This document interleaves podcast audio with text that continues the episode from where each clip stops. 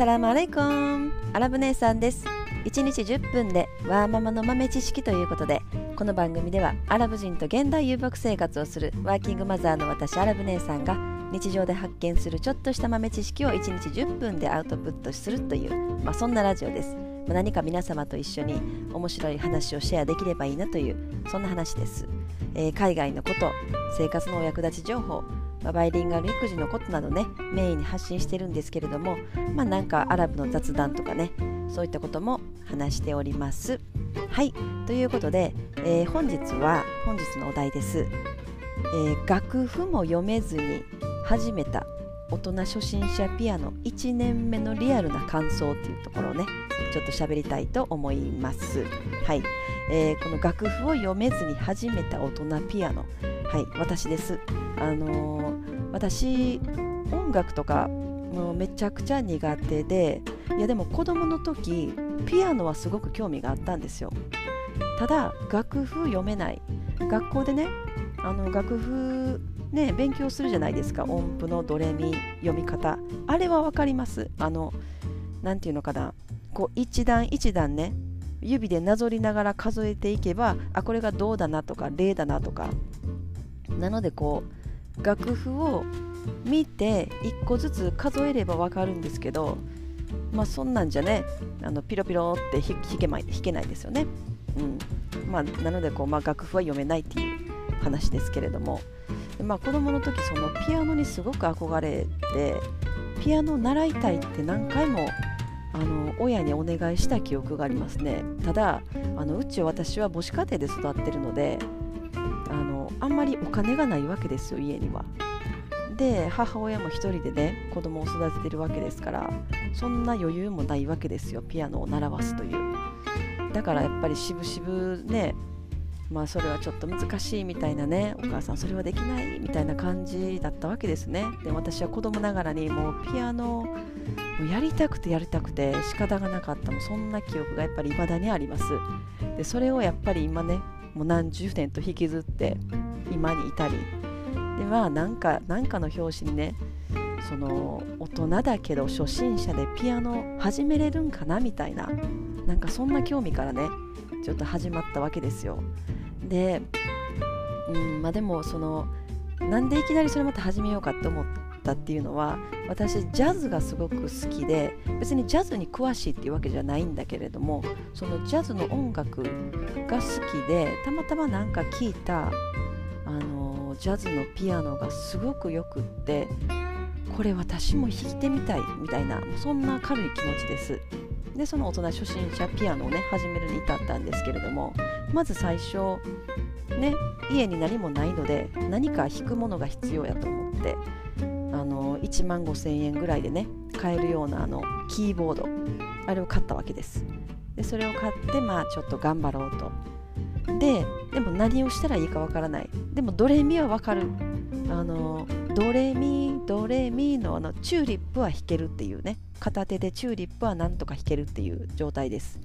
さあこれからどうするっていうね。でその私が弾きたいジャズの音楽はあの楽譜を探してももう古すぎてインターネット上出てこないわけですよ。でどうしようと思ってでもこれを弾きたいからそれを目標にするためにはその楽譜をあのそれその楽譜を入手しなければいけないと思ってね。片手でドレミしか弾けない人間がまずそんなそんな楽譜から入ろうとしてるんですけどね。でその楽譜をとにかく探して探してでももう無理無理だったんです。もうどこを探してもなかったわけです。で結局その楽譜を起こしてくれるようなサービスを見つけたのでその音楽音楽の音源をその人に送ってでその人は言ったらその絶対音感がねその方はあるのでその自分の絶対音感から耳から聞いた音で楽譜を起こしていただいていくらぐらいだったかな？1万円以上払いました。それぐらい払いましたね。でその楽譜をね作っていただいたわけですよ。1ヶ月ぐらいかけて。そのジャズのね素晴らしい音楽を。でそれを送ってくださって。でそれを見た瞬間私はもう何が何だかわからない。その楽譜を見ても。もうねもうすごいもう何書いてあるかわからない。どうしようかな。自分のそのななんていうの？ドレミ頑張って鉛筆でこう押さえながら一個一個数えたら読め読めるのに楽譜。でもそのジャズの楽譜はねもう知らない記号がいっぱい載ってたわけですよ。もうあの単純なね音符じゃないんですよ。なんかいろんなものが混じり合ってもう何が何だかわからない。シャープとかなんかシャープとかいろんなね B みたいな形の記号とかね書いてあるわけですよ。でそれでもどうしようって思ったんだけどでも誰かやっぱり教えてもらう人がいないとこれ私一人では無理だわって思ってあのなんか大人初心者ピアノであの検索をして1週間に1回ね通うことになったわけです。で1回あたりがえっ、ー、とね40分ぐらいだったかな？40分ぐらいのあのレッスンで。でも私は何もわからない初心者だけれどもこのジャズのピアノがどうしても弾きたいっていうねことを先生に伝えて先生はもうなんかちょっと鼻で笑う感じでしたね。大丈夫っていう感じですよね。こんな楽譜持ってきて。で右手でドレミ3本指でそれしか弾けないっていう。でもそれでも先生はねすごく優しくって。じゃあまあこれこのね持っていただ持ってきていただいた楽譜を一緒にね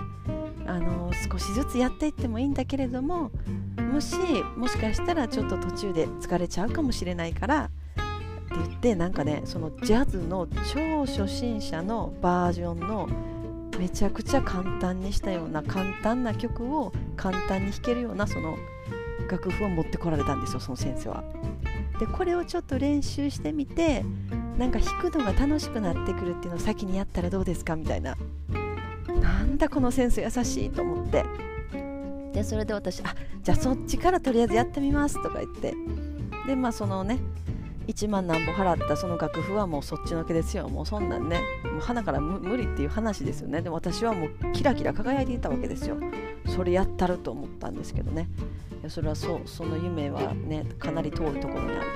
と。でそのまあそのいただいた楽譜で少しずつ簡単な曲からね始めていくんですけれどもまあこれが難しいですね。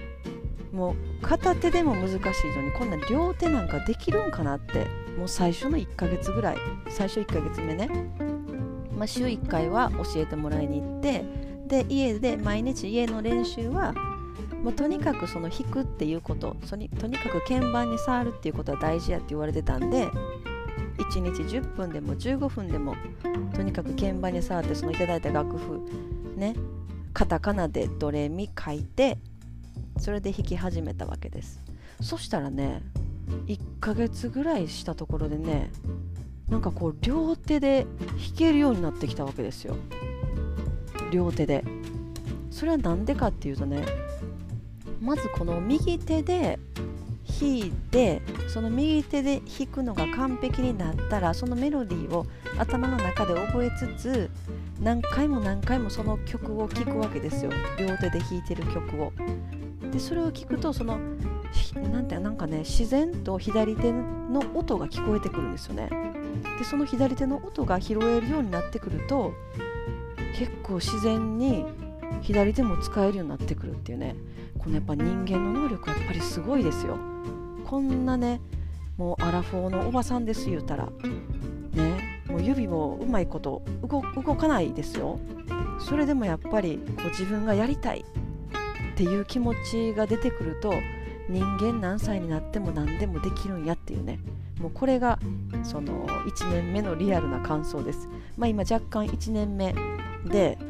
どのぐらい弾けるようになったかっていうとあのねボサノバとか弾けるようになってきたんですよねこれが、まあ、やっぱり人間の能力は本当すごいですよ。ただでもやっぱりそのまだそのオリジナルのねあの一番最初に1万何本払って楽譜を起こしたあの超最高級のジャズの音楽はまだ弾けないですけどね。もうあれはもうレベルが高すぎてあのいつになるかわからないですけれどもでもあれを弾けるまで私は楽しんでいくという。まあ今そんな感じですっていうね。まあ今日はあの大人初心者ピアノの話でした。なのでねあの何か自分がやりたいっていう気持ちが湧き上がった時にはもうすぐに行動を起こすっていうことが私は一番大事だと思いますね。すると何でもなるようになるしなんとかなるということなんですよね。もう人間何歳になっても遅いっていうことはないと。まあそんな話です。はい今日も長々と皆様最後までお聴きいただき本当にありがとうございます。